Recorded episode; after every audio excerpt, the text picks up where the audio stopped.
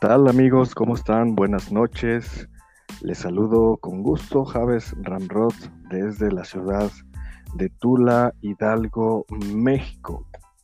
Y el día de hoy, domingo 12 de febrero del 2023, pues eh, tenemos, un invitado este, de, pues, de bastante importancia. Eh, se estará con nosotros en esta, en esta hora Raúl Jaramillo, después que, que conecte en la transmisión, pues ya mm, daremos tiempo a que se presente. Y bueno, pues bienvenidísimo también Kim, Kim Delgado, ¿cómo estás? Bien, Javier, gracias a Dios, emocionado de platicar con Raúl Jaramillo. Así es, Kim, así es, Kim. Pues un invitado, este, eh, bastante conocido, ¿no, Kim? Este, en el ambiente de la apologética. Eh, ya está en la transmisión y asimismo le damos la bienvenida a Raúl Jaramillo. ¿Cómo estás? Buenas noches. Hola, ¿qué tal? Buenas noches. Un gusto estar aquí con ustedes. Muchas gracias, Raúl. Pues el gusto es de nosotros. Eh, Raúl Jaramillo, ya le daremos tiempo a que manifieste pues su, un poco, un poco de su trayectoria, trayectoria, perdón, nos cuenta un poquito acerca de su ministerio, pero para los que no, lo conocen, este, es muy conocido en el ambiente de la apologética, eh, ha tenido, vaya pues, bastantes eh, oportunidades de trabajar directamente con eh, William, William que es este doctor en filosofía y uno de los principales eh, ponentes de la, del cristianismo intelectual. Eh, pero pues sin más preámbulos, pues quisiera que, Raúl Jaramillo pues se, te presentes un poquito, Raúl, pues eh, de tu trayectoria en tu ministerio y un poquito también si pudieras pues de tu actividad secular, si pudieras eh, te presento a Kim Delgado, que está aquí también en la transmisión, este, y tu servidor. Soy Javes Ramrod y este, bienvenido Raúl Jaramillo. Ah, gracias Javes, gracias Kim por la, por la invitación. Eh, realmente es, es, un honor poder estar aquí con tu audiencia. Como mencionas, he estado trabajando ya durante los últimos tres años directamente con el Ministerio de Fe Razonable o Reasonable Faith, que es el ministerio del Dr. William Lane Craig. Yo actualmente estoy a cargo de lo que son los capítulos de Fe Razonable en países como México, Argentina, eh, Bolivia, España, todos los de habla hispana, ¿no? Y eh, básicamente estoy a cargo de personas que les gusta la apologética y quieren compartir material de apologética en las iglesias locales, en las universidades locales, donde hay bastante necesidad de esta interacción y defensa racional de la fe. Estoy muy emocionado por todo este proyecto en el que estoy involucrado, porque somos ya alrededor de 45 directores distribuidos en todos estos países de habla hispana.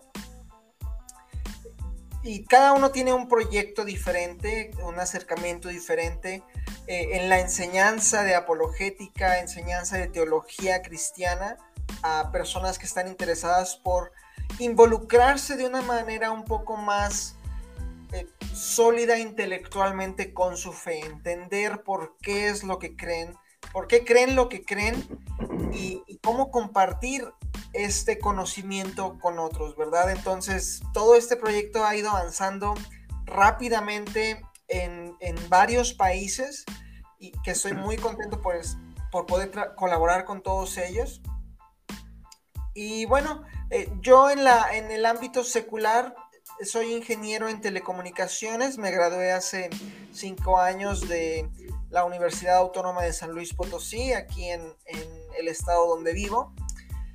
Y estuve trabajando un tiempo en eh, eh, cerca, relativo a mi, a mi carrera, pero ya actualmente estoy trabajando de tiempo completo con, con Fe Razonable haciendo traducciones también del inglés al español para poder traer el mejor material relacionado a apologética, específicamente el material del Dr. Craig, eh, a las personas de habla hispana, ¿no? Entonces, ese ha sido eh, mi llamado, algo en lo que estoy bastante involucrado actualmente.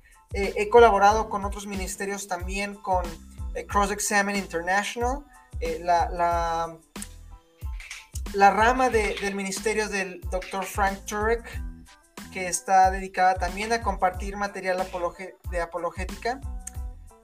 Y, bueno, ha sido toda una aventura, ha sido eh, de bendición conocer personas como ustedes que están creando contenido eh, sólido, contenido sustancial en español que hace unos años, la verdad, eh, no había en español. Entonces, ver este tipo de programas, este, este tipo de, de foros donde podemos juntarnos a dialogar y a conversar sobre estos temas, realmente es de mucha bendición. Claro, claro. Eh, de hecho, era muy, muy pobre, ¿no? Encontrar este contenido en español, como bien mencionas, de apologética. Y Kim, Kim Delgado, ¿cómo estás? ¿Cómo te sientes? Eh, recuerdo que me hablabas de apologética hace algunos años y que no, no sabía qué es, a lo cual pues le debo, le debo el honor de que me acercara al mundo de la apologética, Kim. Este, ¿Cómo te sientes, este, Kim? Eh, bienvenido, Kim. Sí, gracias. Bueno, este, emocionado de tener a Raúl, Jaramillo. La verdad es un placer este, poder platicar contigo en esta hora.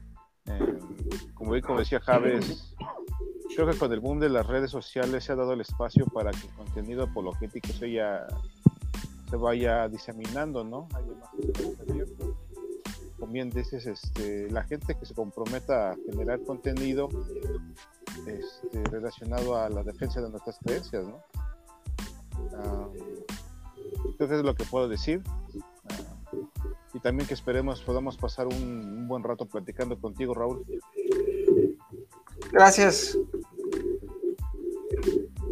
Raúl, este, Raúl Jaramillo, este, perdón, ¿querías decir algo, Kim? No, adelante. La, pregunta inicial, este Raúl Jaramillo, eh, es, eh, bueno, eh, como, como introducción, ¿tú has sido cristiano desde, desde niño o te convertiste al cristianismo en, en cierta edad? Seguido de eso, ¿por qué el cristianismo es verdad?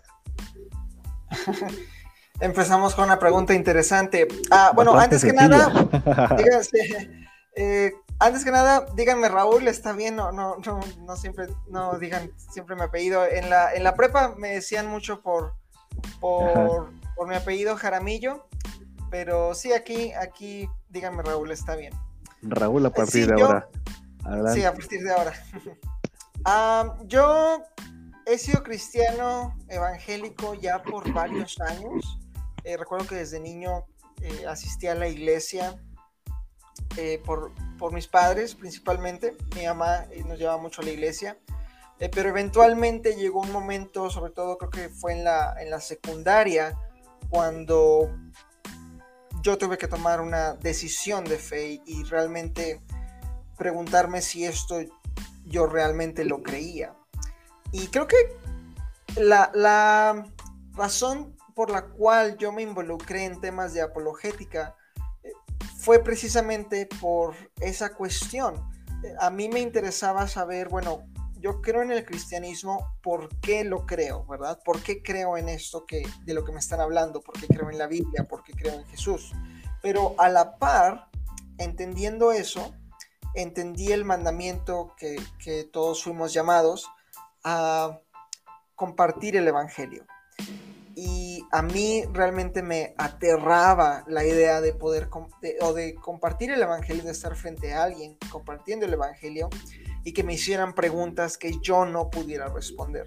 Entonces realmente mi, mi caminar cristiano ya lleva, no sé, al menos unos 15 años por ponerle un número, pero fue muy a la par de mi interés por eh, poder responder preguntas, preguntas eh, difíciles o preguntas comunes que alguien que no comparte mi fe puede tener. Entonces mi acercamiento a la fe también fue a la par al acercamiento de la defensa de la fe.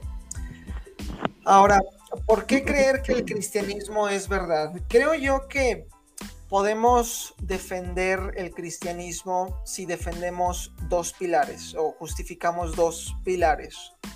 Eh, el primero es si Dios existe y el segundo es si Jesús resucitó de los muertos. Si respondemos afirmativamente a estas dos preguntas, creo que el cristianismo es verdad. Ahora, obviamente hay diferencias entre cristianos que podemos irlas hablando y, entrar en conversación porque obviamente no todos los cristianos estamos de acuerdo en todo. Pero si hay algo en lo que los cristianos universalmente estamos de acuerdo, es que Dios existe y que Dios levantó a Jesús de entre los muertos. Si esas dos cosas son verdad, el cristianismo, alguna versión del cristianismo, es verdad. Entonces, eh, creo yo que defendiendo estas dos tesis, primero que Dios existe y que es un Dios personal, eh, algo que podemos hacer a través de los argumentos de la teología natural, eh, tal vez hablar un poco sobre la experiencia personal del Espíritu Santo en nuestra vida, etcétera, podemos saber que Dios existe y responder afirmativamente a la primera pregunta. Eh, y, podemos hablar tal vez un poquito más específico de los argumentos de la teología natural, si, si eh, más adelante, si así lo así gustan. Ah, y para responder la segunda pregunta, ¿cómo sabemos que Jesús resucitó eh, de entre los muertos? Me parece que aquí tendríamos que hacer una investigación histórica para ver si las afirmaciones que hay en el Nuevo Testamento sobre Jesús, sobre su vida, sobre lo que él enseñó y más importante, sobre su resurrección, su muerte y su resurrección de entre los muertos.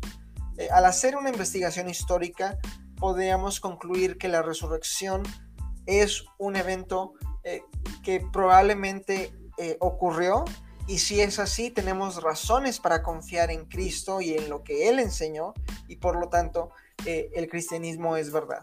Entonces, podemos ir a, más detalles con respecto a, esas dos cuestiones, pero eh, así lo resumiría, ¿no?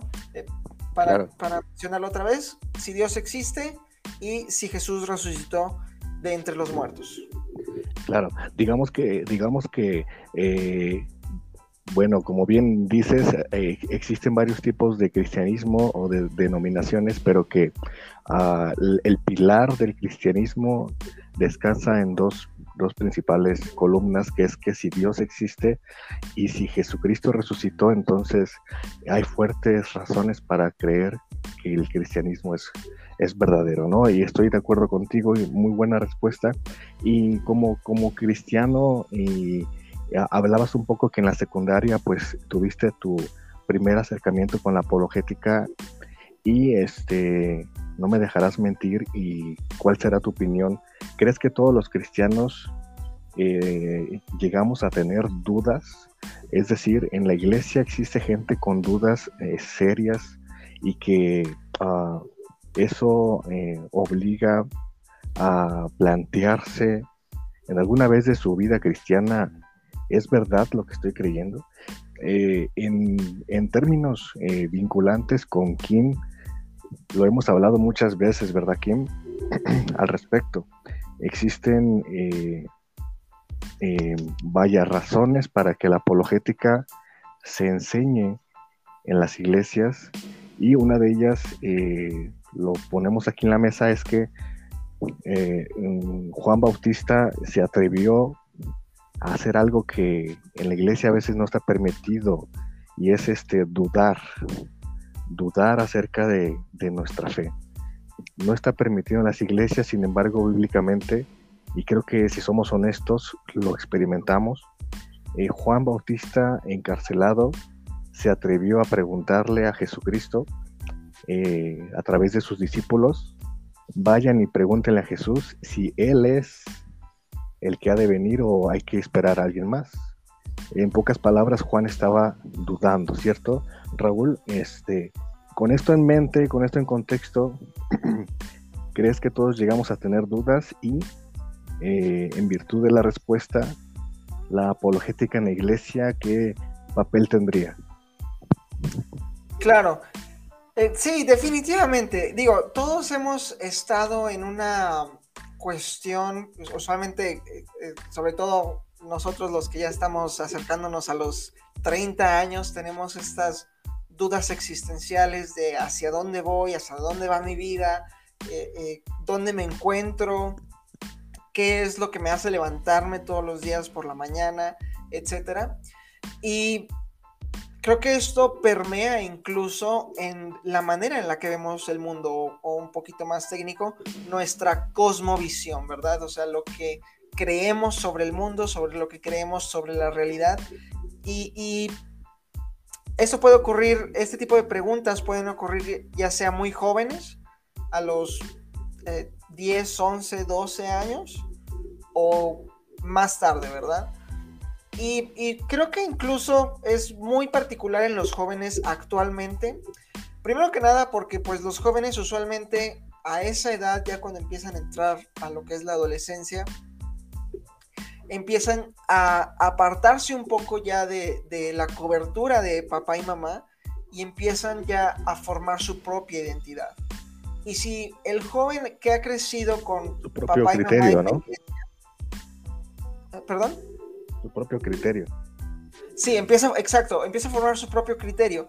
Y a lo que iba es que si el joven ha, eh, ha crecido con papá y mamá en la iglesia, usualmente por la misma naturaleza de, formar su criterio, de formar su propia identidad, el joven va a decir, bueno, ¿y esto es mío o esto es heredado, heredado de mis padres? Y va a, cuestionar eso. Eh, lo que me están diciendo es verdad. Hay personas que eh, a veces son naturalmente curiosas y buscan eh, respuestas a, preguntas difíciles, ¿no? ¿Es el cristianismo verdad? ¿Realmente existe Dios? ¿Realmente existen los milagros? ¿Y por qué no? ¿Por qué no? Si Dios es real, ¿por qué no puedo verlo? de ese, cualquier forma, ah, las preguntas pueden tomar cualquier forma, ah, dependiendo de, los contextos diferentes en los que nos vamos eh, desarrollando. Pero eh, la realidad es que todos enfrentamos la cuestión de la duda de una u otra manera. Y creo que el hecho de que todos enfrentamos este tipo de dudas eh, hace la enseñanza de la apologética ya no solamente algo eh, eh, bonito, un, adorno a la fe cristiana, un adorno a la iglesia como tal, sino es una cuestión vital para la iglesia. Craig menciona que, la necesidad de que los cristianos estén intelectualmente involucrados con su fe ya no es meramente algo, un adorno más, ¿no? Algo que es simplemente se le agrega a la, vida cristiana, sino que es una parte esencial de ella. Y creo que especialmente ahorita eso es importante porque en nuestros celulares, en nuestra mano, está una puerta abierta a un mundo inmenso, completamente eh, casi infinito de eh, contenido en cualquier tema. Ahora, específicamente, va a haber contenido así igual de grande con respecto a religiones, con respecto a cosmovisiones, con respecto a Dios, con respecto al mundo espiritual. Eh, hay de todo. O sea, realmente podemos tener acceso a todo tipo de información y ya sea, ya puede ser información buena o información mala. Eh, no les puedo decir las eh, la cantidad de cuestiones eh, graciosas y, a veces hasta ridículas que hay en plataformas como TikTok, en Instagram, en Facebook, en los, en los videos cortos que ahorita son muy famosos, que, que se distribuyen como fuego, cuando hablan sobre cuestiones de Dios o cuestiones del cristianismo, hay mucha mala información y las personas ahorita tienen acceso inmediato a todo este tipo de contenido. Entonces, la, pregunta a veces que ellos se hacen es, ¿confío en mi pastor? ¿Confío en lo que me enseñaron mis padres o lo que me enseñó el líder de jóvenes? ¿O confío en este eh, influencer que tiene tantos millones de seguidores y que habla muy bonito y que eh, tiene eh, apariencia de, sabiduría o, que parece que sabe, intelectual, exacto. Y, entonces, ¿en quién confío? Entonces, el hecho de que las personas tienen acceso a una cantidad infinita de información y de que no hay un filtro, no es como que eh, el propio Internet te diga, esta información es correcta, esta información es buena. Eh, realmente no, o sea, el, joven que inexperto que tiene acceso a un smartphone va a tener acceso ya sea a muy buena información o a muy mala información. Y eso va a generar en él, y, en cualquier persona, no necesariamente los jóvenes, pero eso genera en la persona eh, preguntas, eh, porque puede ser que se encuentre con algún video y que diga, oye, hace un buen punto, eh, y eso me genera dudas. ¿Quién me las puede responder? Las personas están buscando a veces quién pueda responder preguntas importantes.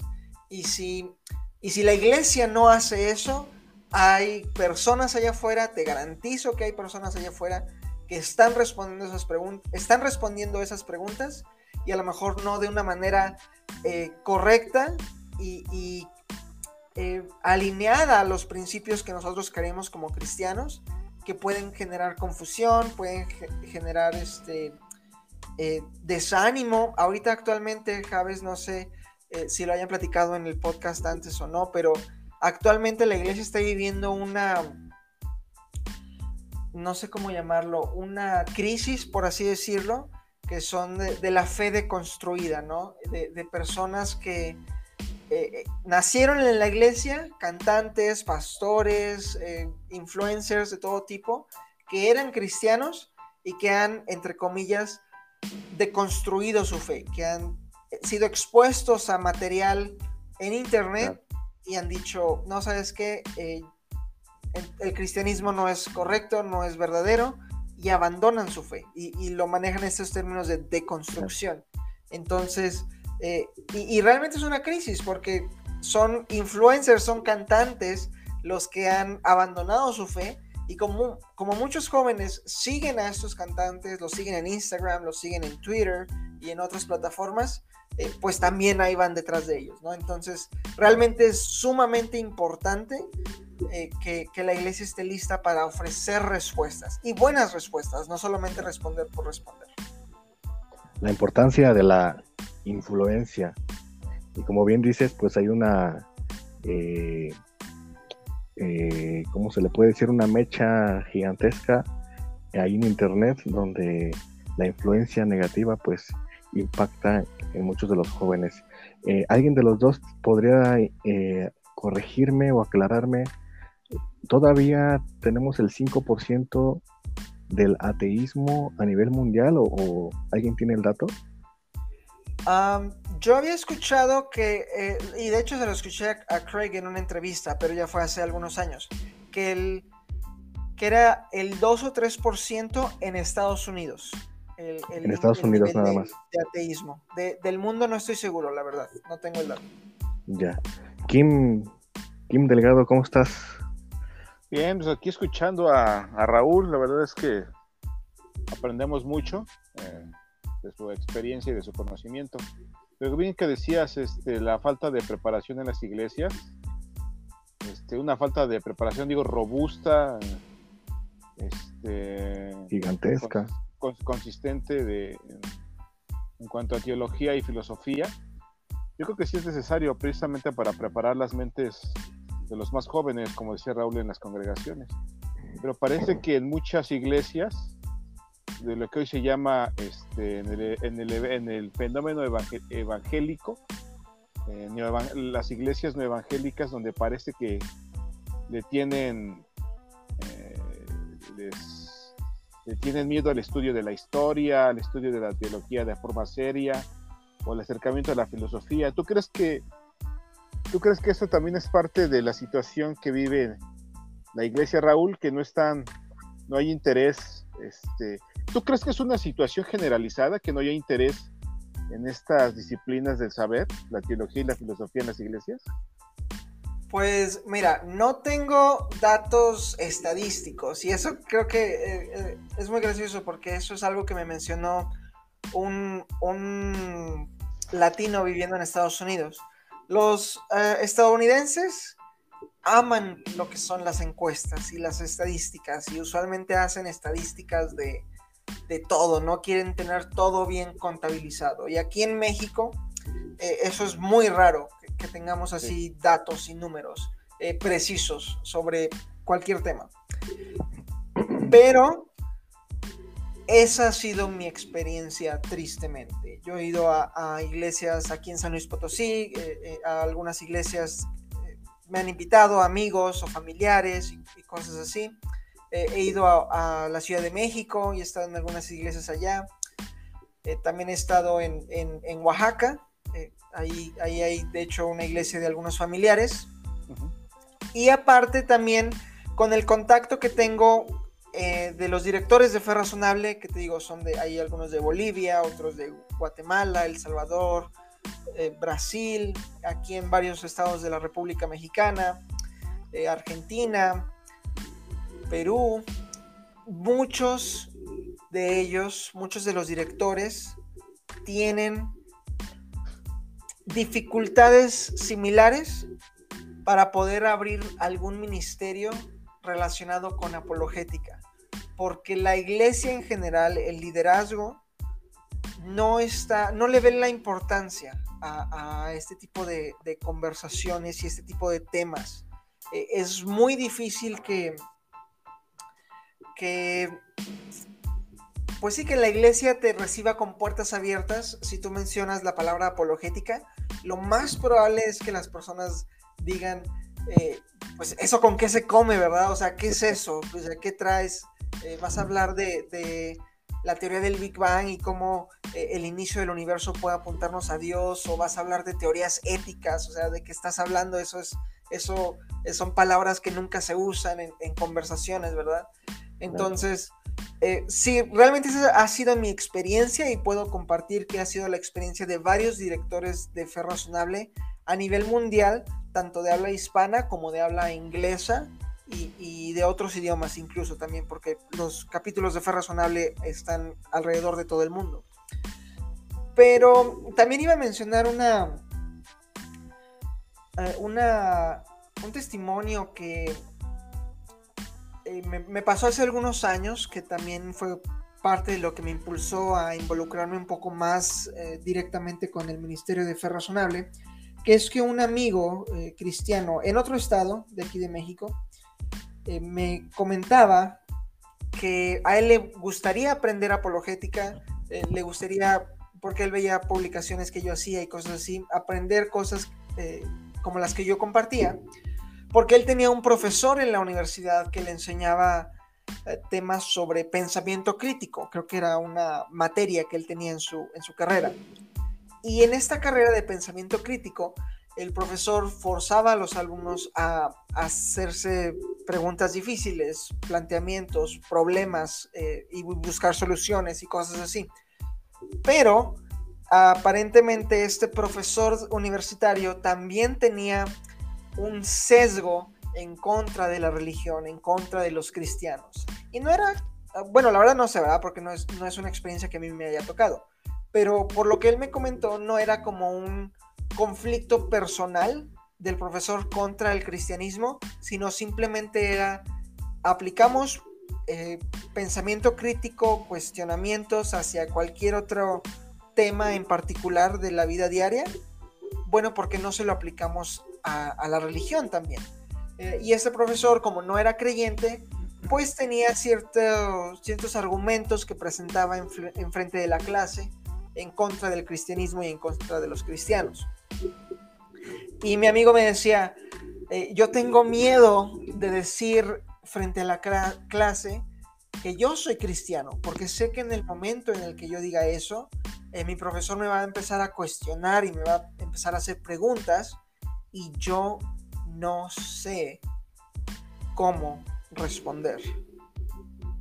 Y eso a mí me cayó pues como un balde de agua fría, ¿no? Como decimos aquí, eh, que eh, ¿cómo puede ser que una voz de la fe cristiana eh, esté escondida ahí entre los alumnos, ahí abajo de, la mochila en la, universidad?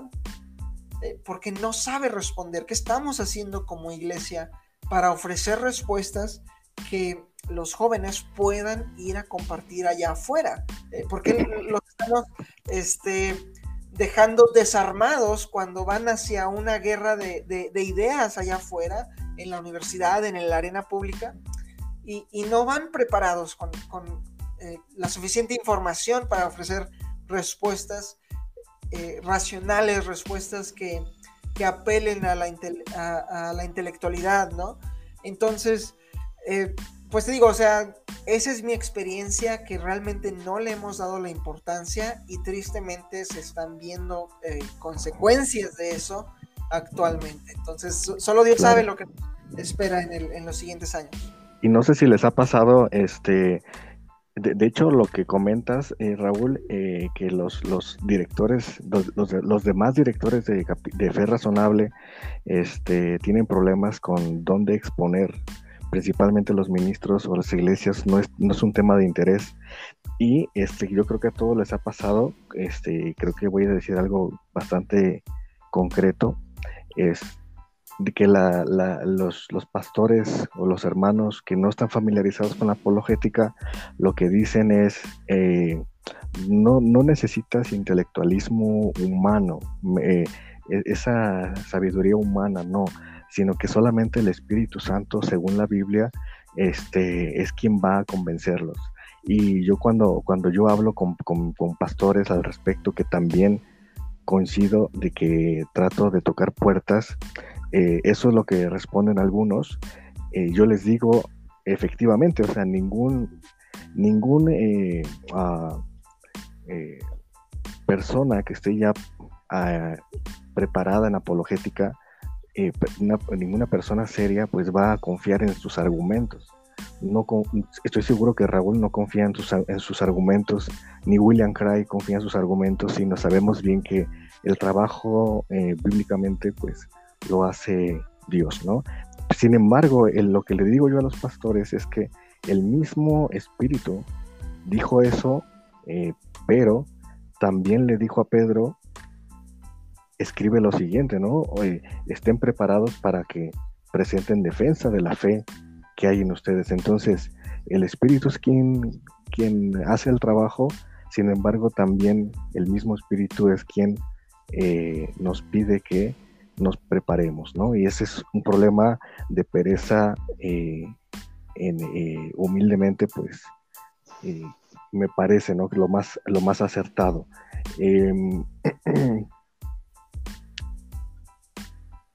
No sé si les ha tocado esta, esta expresión. De, que no necesitas argumentos, sino simplemente necesitas fe. Solamente eh, fe, solamente el Espíritu Santo es quien va a convencer y no son los argumentos. Sí, creo que esa es una mala interpretación y, sí me ha tocado. Y a veces, honestamente, digo, eh, hablando también de experiencia personal, a veces es culpa de nosotros. Es culpa de nosotros, eh, las personas que estamos interesadas en este tipo de temas como apologética, teología. Eh, somos mal ejemplo. Y, te digo, hablo de experiencia personal porque cuando yo empecé, sobre todo en la secundaria y en la prepa, cuando empecé a involucrarme en temas de apologética, pues te llega la emoción, ¿no? La pasión te enciende wow, ya entendí el argumento cosmológico Calam, ya entendí el argumento del ajuste fino, este, quiero compartirlo, quiero, y, sobre todo, ¿no? Nosotros que, somos, eh, que trabajamos cerca de Craig y que somos eh, fanboys o cosas así, este, decimos, wow, quiero debatir como Craig, quiero meterme a las plazas públicas y encontrar con quién debatir y, todo eso. Y nos gana la emoción, ¿no? Nos gana el, el fuego, ¿no? Y somos, y como no tenemos ese entrenamiento, eh, Craig pasó años entrenando, eh, y primero aprendiendo teología, luego filosofía, eh, y también aprendiendo a debatir y todo eso, él tiene la experiencia. Pero nosotros que nada más vimos un debate, ya nos queremos ir allá afuera, este, hacemos un muy mal trabajo. Y, te digo, me pasó, sobre todo en la prepa, que, intentaba emular este tipo de carácter confrontativo a veces llegué hasta ser más como fastidioso en lugar de, hacer un, bien, ¿no? Entonces, eh, también tenemos que entender que tenemos que hablar este tipo de temas con tacto, con gentileza, con sabiduría sobre todo, porque como dices, muchos pastores, muchas personas de liderazgo no están familiarizados con estos temas, no están familiarizados con la importancia del material que nosotros podemos compartir con ellos. Y más importante, eh, no tienen tiempo.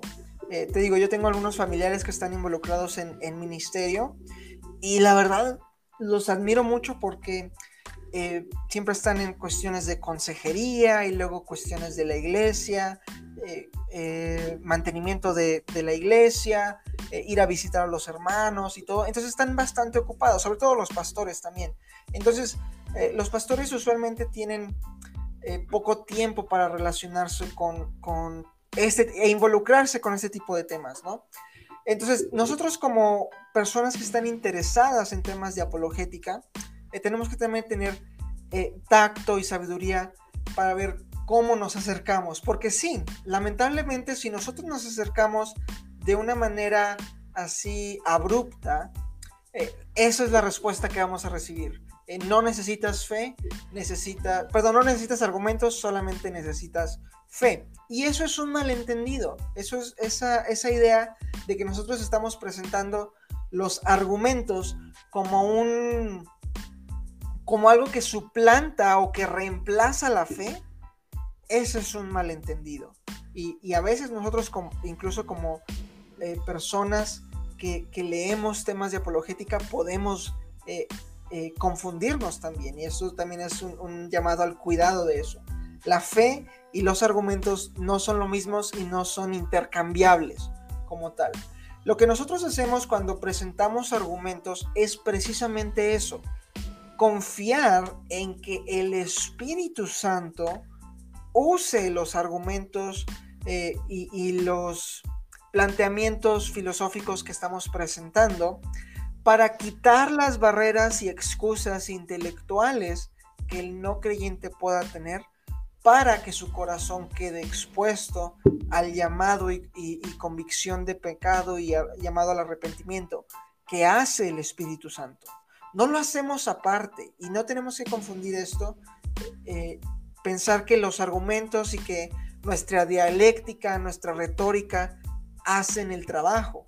Para nada, más bien el, el apologista tiene que estar concentrado y muy consciente que su trabajo es ser una herramienta del Espíritu Santo, es ser una extensión del Espíritu Santo en intentar eh, presentar argumentos y evidencia para convencer a la persona de la verdad del cristianismo, para responder a sus objeciones, para responder a sus preguntas, y que el, no creyente no pueda decir, no, es que nadie me explicó, nadie me dijo, nadie me convenció, este, nadie me presentó ninguna evidencia, etcétera, etcétera, etcétera.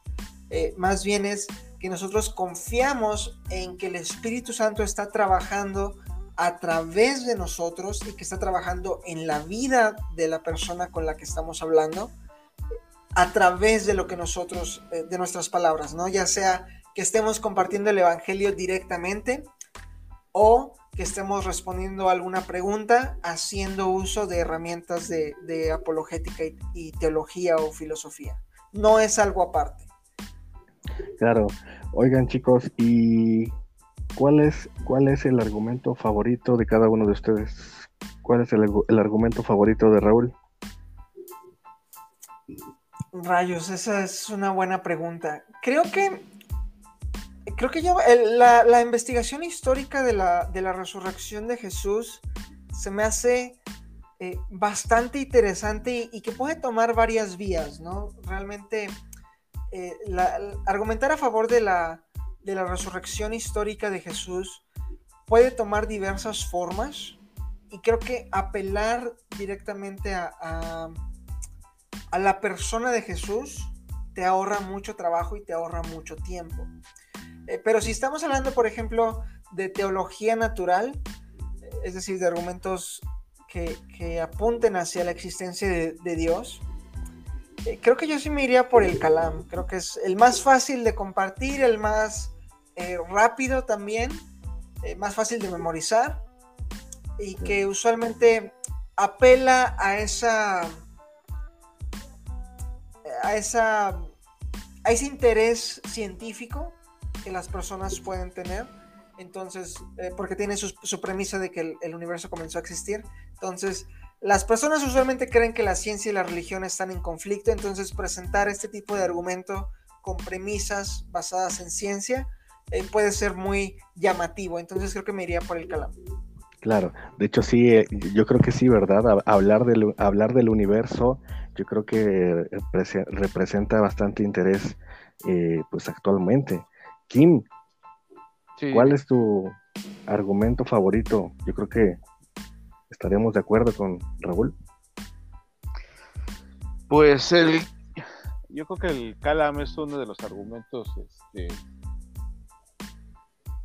que aclara las, iba a decir dudas, pero más bien las, los prejuicios en torno a la, a, si el universo es eterno o si no lo es, o las pruebas están en el que no lo es. A mí me, me, me, gusta muchísimo el argumento cosmológico, pero yo particularmente me iría por el argumento de la moral. Ok, ok. Este, de hecho, este, Raúl dijo que el, el argumento de la resurrección es como que ir, ir al grano, ¿no? E, e ir a lo que vas y con ese demostramos pues prácticamente la esencia, ¿no? si, si, argumentamos y se convence a través de ese argumento de la resurrección, prácticamente ¿qué, queda, qué queda fuera? Todo, todo descansa en eso, así que sería como que romper tantos pájaros de un tiro, que sin duda yo creo que es el más importante. Sin embargo, el que más llama la atención, coincido con Raúl, el argumento del universo, el cosmos, es un tema súper relevante en la actualidad. Eh, me gusta mucho el argumento eh, cosmológico, sin embargo, este, el argumento de la moral se me hace el que más eh, mm, multiplicidad y dificultad o más crea contrastes. Y creo que hemos hablado mucho en este programa sobre, creo que hemos hablado más de la moral y discutido más sobre el tema de la moral, ¿cierto, Kim? En este programa. Sí, creo que sí. Ahora, este, bien, Raúl, eh, ¿podrías explicarnos brevemente el argumento, tu argumento favorito, el argumento Calam, en breve síntesis, para no irnos muy largo y poder pasar a otras, otras dos preguntitas que tenemos aquí? Claro, sí, nada más que quería mencionar que me parece muy curioso lo que mencionan. De hecho, Craig también menciona que, y de hecho, o sea, es su trabajo principal con, el, con lo que hizo su tesis, eh, fue el argumento cosmológico, Calam. Eh, pero él menciona que en sus debates públicos y cuando, bueno, ya hace tiempo, ¿verdad? Ahorita ya usualmente nada más está en, en su casa haciendo videos y entrevistas.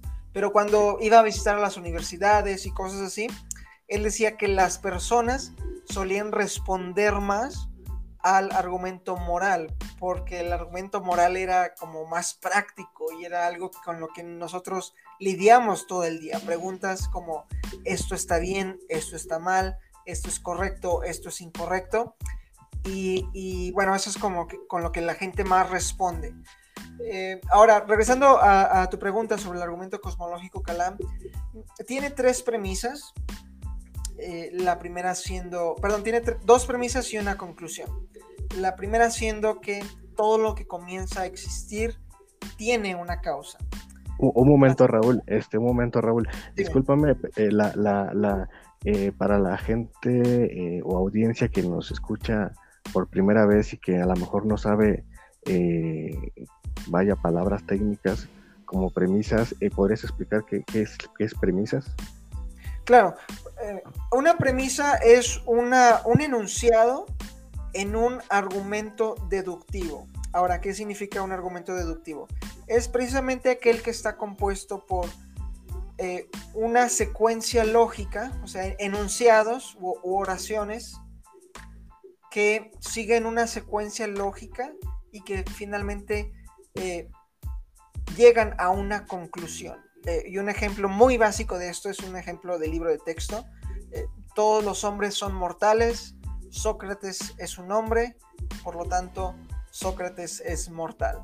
Y, de esto hay multiplicidad de ejemplos, pero básicamente eso es un argumento que partes de enunciados o premisas. Cuando, cuando un enunciado forma parte de un argumento, eh, suele llamarse premisa, y que si siga una lógica válida, eh, va a llegar a un enunciado final que es nuestra conclusión. Entonces, por ejemplo, en, ese, eh, en esa instancia que di, todos los hombres son mortales, es nuestra premisa 1.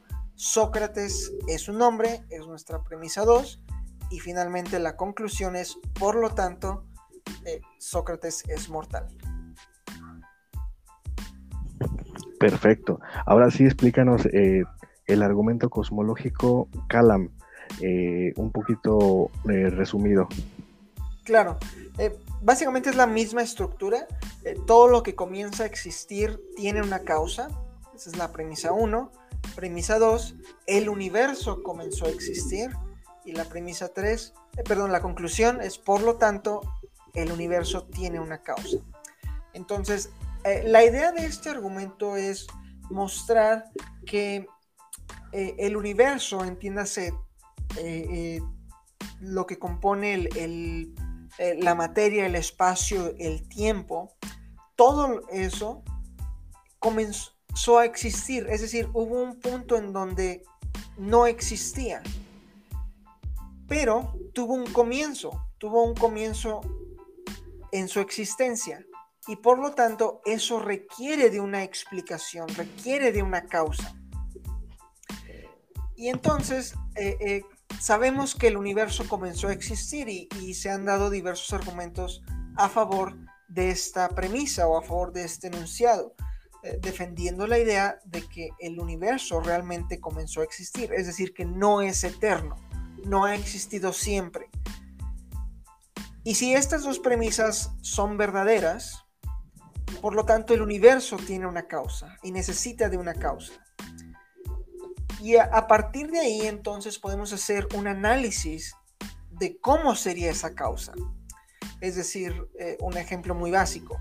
Si el comienzo del universo implica el comienzo de toda la materia, concluimos entonces que la causa del universo no puede ser material, porque no puede haber materia que, después cree la materia por primera vez. Eso es, es incoherente.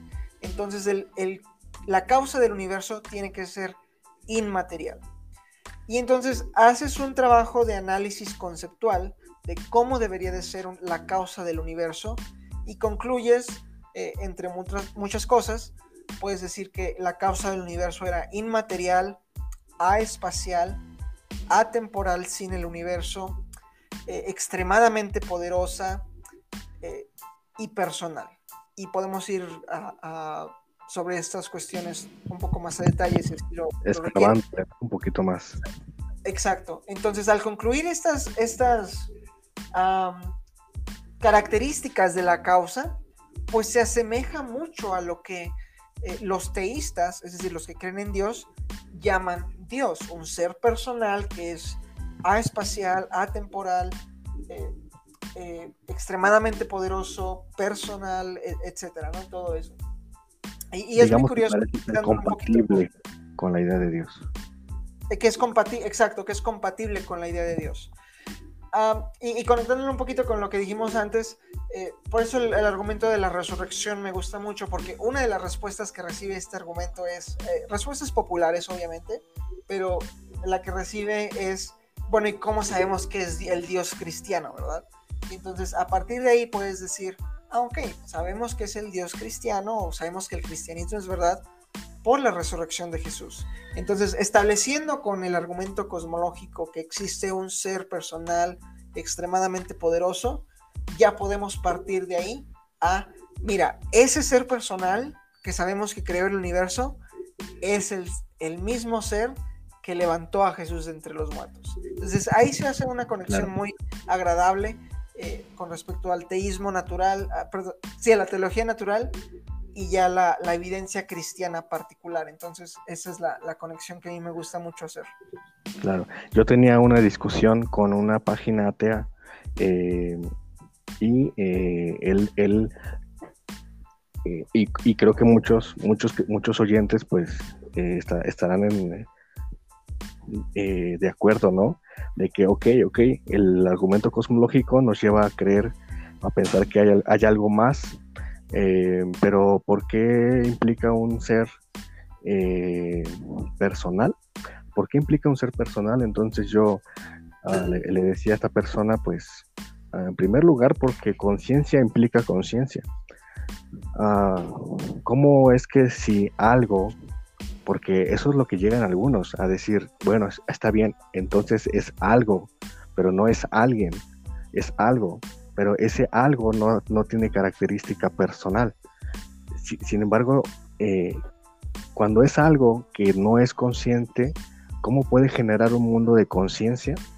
de nosotros mismos y del mundo que nos rodea, de modo que tendría que ser alguien, característica personal, que implique conciencia, eh, que dio oportunidad a seres conscientes como nosotros. Conciencia implica conciencia.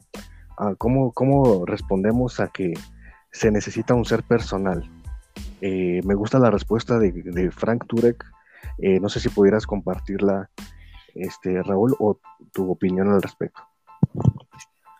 No estoy muy seguro de, de, la respuesta de Frank Turek, pero Frank Turek eh, toma mucho de, del material de Craig, especialmente cuando, cuando hace la presentación del argumento cosmológico. Lo que menciona Craig y, entre otros apologistas como, como Turek, eh, uno de los argumentos que dan a favor de la, de la personalidad de la causa es precisamente que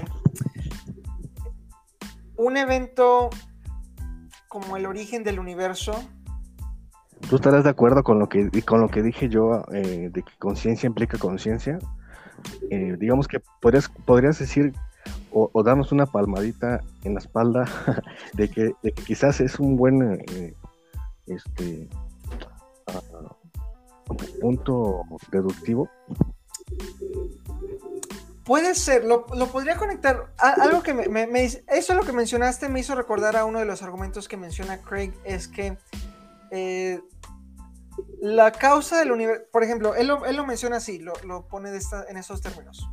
La causa del universo eh, no puede ser material, espacial y temporal, eh, entre otras cosas.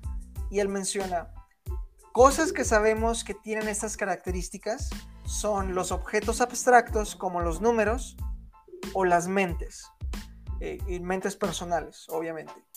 Y entonces Craig dice, los objetos abstractos no tienen poder causal, por lo tanto entonces tiene que ser una mente. Y pues mente lo pondría, eh, así términos superficialmente, conectarlo con lo que mencionas, eh, conciencia. Ahora, con respecto al calam, creo que lo que mencionaste ahí se conecta más con el otro argumento que da Craig, que es un poquito más reciente y lo, presentó en su debate con Alex Rosenberg. No sé si, si, lo hayan llegado a ver, pero hay material de esto en la página de Fe Razonable en el blog, que Craig lo, llama el argumento de los estados de conciencia, estados intencionales de conciencia. Solamente que con ese no, tengo, no estoy muy familiarizado, así que no, no podría ponerlo en premisas. Pero lo que él menciona es que, eh, a grandes rasgos, es que los estados de conciencia intencionales, es decir, la intencionalidad que tenemos como personas, como mentes, como conciencias, necesita una explicación que no se puede encontrar eh, en el mundo natural, que realmente requiere otro estado de conciencia superior. Eh, y a partir de ahí concluiría que, que, que se necesita una mente suprema o, o algo así.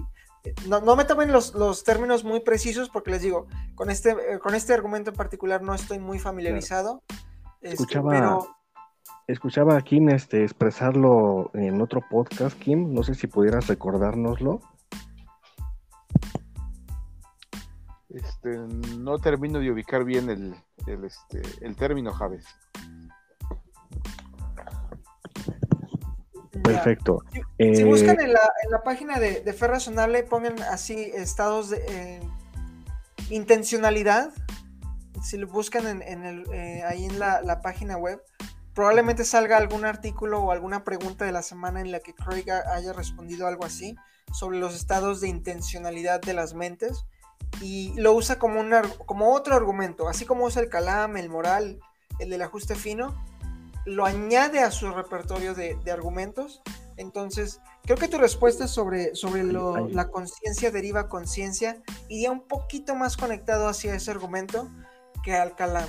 Pero no, no es necesariamente un, un, mal enfoque para a, argumentar en favor de la personalidad de la causa. Perfecto. Kim, ¿algo que quieras comentar ya para cerrar el, este episodio? Bueno, este, la verdad es que creo que ya Raúl ya nos explicó bastante bien eh, en qué consiste el argumento cosmológico. Eh, Raúl, nada más quisiera preguntarte si el, el, argumento de la contingencia es una variación del argumento, eh, argumento cosmológico Kalam, el que postuló Leibniz. No, no es una, no es una variación del Kalam. Más bien, ambos argumentos son argumentos cosmológicos, es decir, pertenecen a la misma familia de argumentos, pero no son, no es uno derivado de otro. Eh, de hecho, una de las diferencias muy particulares eh, entre ambos argumentos es que el Kalam argumenta a favor de inicio del universo, de que el universo tuvo un comienzo. Y el, el de Leibniz eh, es compatible con un universo eterno. Eh, el, el, de Leibniz se puede resumir o puede comenzar con la pregunta, eh, ¿por qué existe algo en vez de nada? Y, y, y, eso es compatible con la idea de que existe un universo eternamente, que siempre ha estado ahí. Mientras que el Kalam argumenta en favor de que ese universo tuvo un comienzo. Aunque se complementan uno al otro, porque el Kalam, si funciona el Kalam, en el de Leibniz o el de la contingencia, puedes argumentar que el, el, el, universo es contingente, es decir, no es un objeto necesario, y por lo tanto, al ser un objeto contingente, requiere de una explicación. Y entonces, se, se eh, interactúan uno al otro, se retroalimentan uno al otro, pero sí son argumentos diferentes que no hay que confundirlos. Ok, está bien, gracias por aclararme la duda. Y no sé si me permitas hacer una pregunta, tú que estás cerca, que eres parte del equipo de trabajo del doctor William Blaine Craig, este, hace mucho nos quedamos con las ganas de verlo debatir con Richard Dawkins. ¿Crees que algún, en alguna fecha, en alguna ocasión se dé ese debate? Sí, por favor. Pues todos está, está, estaríamos muy contentos de ver eso. La verdad es que no creo que suceda. Lamento. Parece que se rajó Richard Dawkins, ¿no? Sí, lo, es, fue en el, no me acuerdo si fue en el 2011 o el 2012 que Craig hizo un tour que lo llamaron el, el Tour de Fe Razonable o Reasonable Faith Tour. Sí. ¿Fue en, Australia? En Europa. Ah, ok, perdón. Y, es, y estuvo en varias universidades allá en, en Europa eh, debatiendo y haciendo presentaciones eh, eh, de apologética, ¿no? De defensa de la fe cristiana, defendiendo el, la resurrección, defendiendo eh, la existencia de Dios y cosas así. Y tuvieron, tuvieron, podría decirse que hubo dos acercamientos con Dawkins. El primero fue en una universidad allá en, eh, en, en Inglaterra, donde Craig fue invitado a responder al libro de Dawkins, la, el, el, espejismo de Dios. Y la idea era que Craig respondiera al libro de Dawkins y que Dawkins respondiera a las críticas de Craig.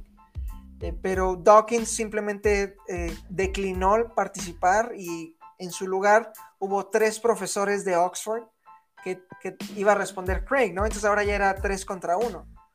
Muy curioso ese, ese caso. Eh, Dawkins definitivamente no quiso y no quiere participar con, con Craig.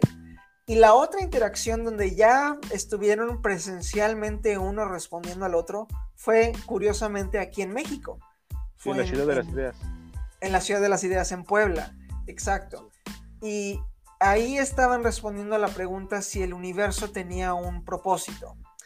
Eh, nada más que ahí fue tres contra tres. Invitaron a tres exponentes eh, no creyentes y a tres teístas, entre ellos Craig. Y Craig menciona esto en uno de sus podcasts, que de hecho Dawkins no sabía que Craig iba a participar. Y, que fue muy... Ah, cuando Craig fue a presentarse eh, y hablar con él, eh, menciona que Dawkins fue como muy, muy seco, muy frío, aquí decimos en, en México, eh, porque nada más respondió a sí, no, y que de inmediato se retiró ahí del lobby del hotel ahorita lo que Craig está haciendo mucho es interactuar en línea. Ya, no está viajando tanto, eh, pero interactúa en línea en entrevistas, en podcasts. Y una que otra vez lo eh, se involucra en conversaciones. Y creo que yo que, honestamente creo que esas han tenido buena respuesta. Cuando ha entrado en conversaciones con eh, ateos como Graham Oppy, con Alex Malpass en, en los canales de Capturing Christianity. Eh, donde lo invitan a dialogar con sus críticos, con filósofos ateos, etc. Y esa ha tenido una buena respuesta. no sé si Dawkins aceptaría algo así. Ahí la verdad, eh, y esto te lo digo porque conozco bien cómo, cómo trabaja el, el, equipo que agenda todo ese tipo de cosas para, para el Dr. Craig, eh, no hay ninguna objeción en cuestiones de diálogos. es cuestión que alguna plataforma este, algún canal de YouTube lo organice, consiga que Dawkins acepte y, yo creo que Craig estaría dispuesto a, participar. Bueno, esperemos que en un futuro se, se pueda armar algo y podamos ver cómo este cómo liman las diferencias ahí. Definitivamente. Entre el, doctor Craig y Richard Dawkins que de hecho es una persona, me parece muy arrogante. Es lo que se, es lo que he escuchado. Eh, la verdad, la verdad, no he interactuado mucho con el, contenido de Dawkins, ya que, ah, pues incluso los propios ateos, este, lo, han acabado con su libro del espejismo de Dios, ¿no? O sea, no, no lo toman como un representante serio del ateísmo. Entonces, eh, realmente yo no le presto mucha atención los pocos videos que he visto de Dawkins, así los clips que no se encuentran en YouTube, son muy malos. Entonces, ah, pero sí, tiene ese, tiene ese aire, tiene, eh, da ese aire. ¿Qué decís, James? Digo que sí, sí, ha, sí ha debatido con John Lennox. Sí, bueno, sí, sí he visto su debate con John Lennox. Sí es, es eh, bueno, al menos lo que he visto también es que es algo eh, pesado y, hasta a veces incluso hasta grosero. Es, eh, y, digo, o sea, no quiero decir esto para, decir que sus argumentos son malos. Obviamente no. Alguien puede ser eh, la mejor persona del mundo, muy amable y todo, y tener malos argumentos. Y alguien puede ser un, grosero, un cretino y tener buenos argumentos. Entonces, eso no importa en cuestión de argumentación. Pero, por ejemplo, en los rallies a los que lo han invitado, eh, sobre todo antes de pandemia, ¿verdad? Obviamente. Pero eh, animaba a sus seguidores a, burlarse, a, mofarse de las personas creyentes, de, a los musulmanes, a los católicos, a cristianos. Eh, invitaba a esos seguidores a, reírse de ellos, a burlarse de ellos. Entonces, Ah, realmente. Como bien dice, como bien dice Kim, este, las risas no son argumentos, ¿cierto? Ah, sí, las burlas no son argumentos. Para nada. Sí, no, es. Es este. Ya para cerrar, este, mi buen Raúl, este, ¿eres pentecostés, bautista, calvinista, molinista? Molinista. Eh, pues soy molinista, aunque bueno, no creo que eso sea una, una denominación. Este, ahí me he encontrado en varias este, interacciones con, hermanos que tienen los domingos. Ah, es una iglesia no denominacional eh, evangélica.